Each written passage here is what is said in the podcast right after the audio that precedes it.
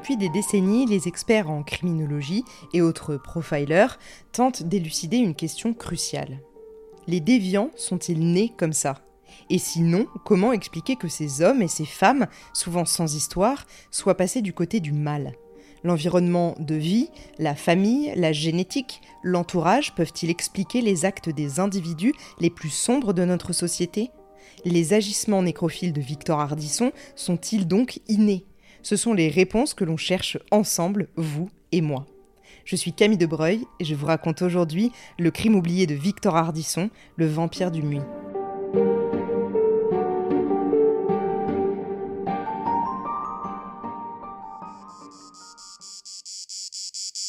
1872 dans le sud de la France. Le mois de septembre vient de pointer le bout de son nez, l'année a été rude et riche d'événements qui changeraient à coup sûr le cours de l'histoire. Le 1er mai, le mouvement ouvrier européen célébrait la toute première fête du travail, et le 24 mai était signé le traité de Versailles, mettant fin à la guerre franco-allemande de 1870.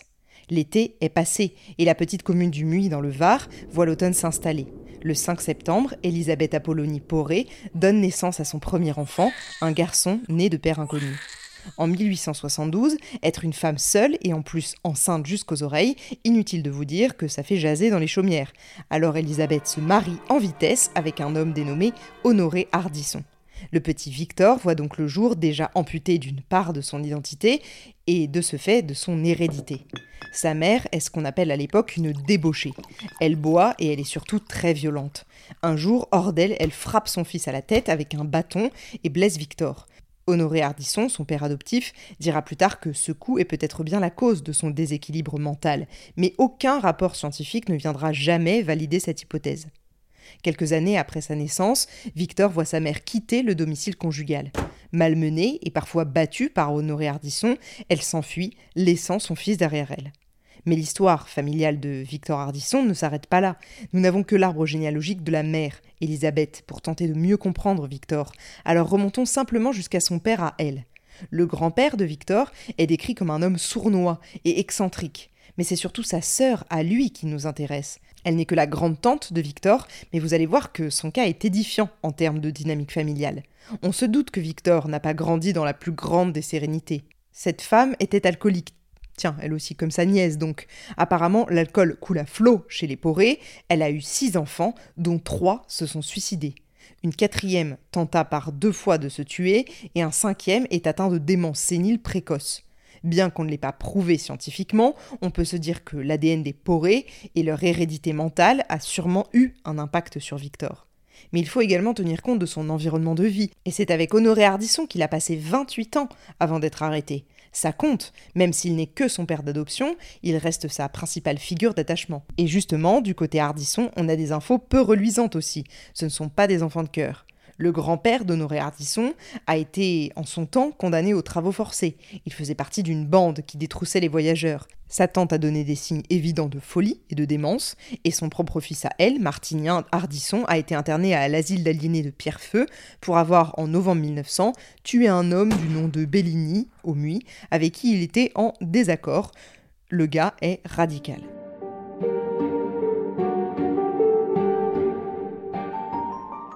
Victor Hardisson n'a donc pas grandi dans la famille la plus équilibrée de France, mais ça, vous vous en doutiez un peu, non hein, Le fruit ne tombe jamais bien loin de l'arbre, comme on dit. Son père, Honoré, avec qui il grandit, est marchand de pignons de pain. C'est très en vogue dans la région. Ce sont un peu les, les pistaches du Var. Mais ça, c'est la façade. En dehors, c'est surtout une petite frappe qui empeste la mauvaise réputation, notamment connu pour être l'auteur de multiples vols qui ont démarré pendant son service militaire. Mais Honoré Hardisson n'est pas seulement un malfrat, il est aussi un pervers. Sa femme, Elisabeth, étant partie, il ramasse, ça et là, des mendiantes partout dans la région et en fait ses maîtresses pendant quelques jours, quelques semaines, parfois quelques mois. Ces femmes aux abois peuvent manger à leur faim chez lui, moyennant des faveurs sexuelles à peine déguisées. C'est d'ailleurs ce qu'était pour lui Robini, la femme qui vivait chez eux lors de l'arrestation de Victor en 1901. Voilà le tableau que je peux vous dresser de la figure paternelle de Victor Hardisson. Lors de son arrestation, sur les dires des habitants du Muy et de ceux qui ont connu Victor, notamment à l'armée, il est directement catalogué comme débile mental au sens psychiatrique du terme, c'est-à-dire un individu avec une insuffisance du développement intellectuel qui ne permet pas de répondre aux sollicitations et aux exigences de son milieu. Et à l'époque en psychiatrie, on pense que les débiles mentaux sont uniquement capables d'être des imitateurs. Pour les médecins, il a donc sûrement beaucoup calqué son comportement sur celui de son père adoptif. Sauf que vous allez voir que c'est pas aussi simple que ça. Victor Hardisson n'a jamais eu un parcours linéaire et a toujours eu des comportements dits déviants.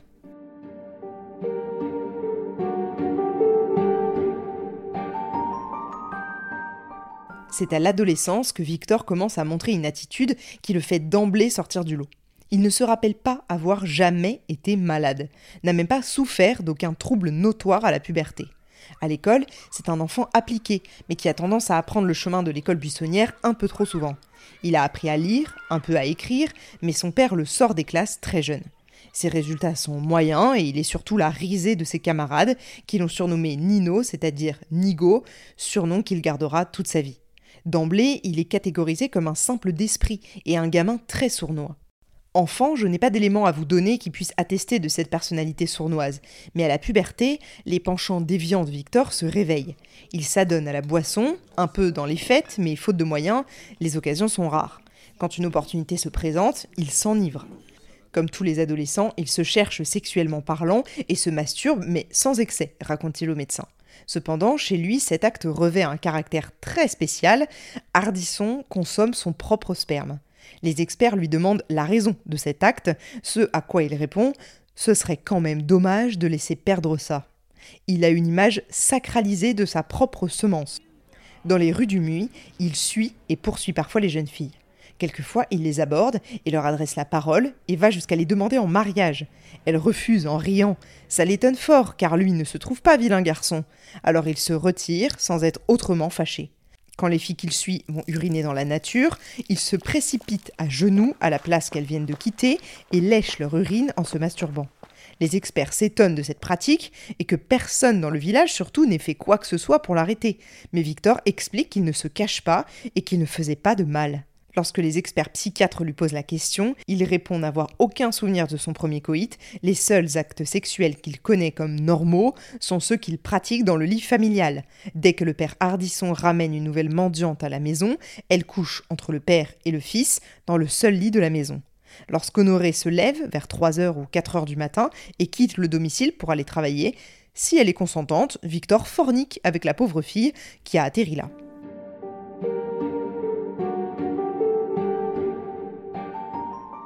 Comme tous les garçons à cette époque, Victor doit faire son service militaire. En 1893, il est donc incorporé au 61e d'infanterie en Corse, à Bonifacio, sous le service du capitaine Lemoine, qui sera un témoin précieux pour les docteurs Beltru, directeur de l'asile de Pierrefeu, et Doze, médecin légiste de Draguignan. Seulement, quelques jours après le début de son service militaire, il disparaît.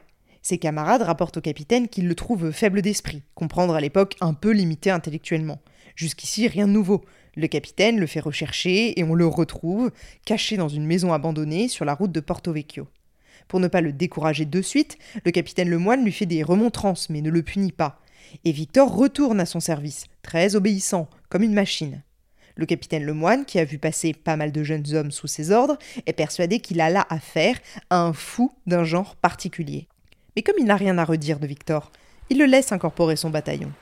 Un an plus tard, en 1894, le régiment est à Marseille. Victor fait de nouvelles fugues. Ses camarades le ramènent et le capitaine Lemoine fait semblant d'ignorer ces disparitions répétées, persuadé encore une fois que Victor est simplement fou. Apparemment, à l'époque, c'est ok de n'être pas sain d'esprit et de porter les armes.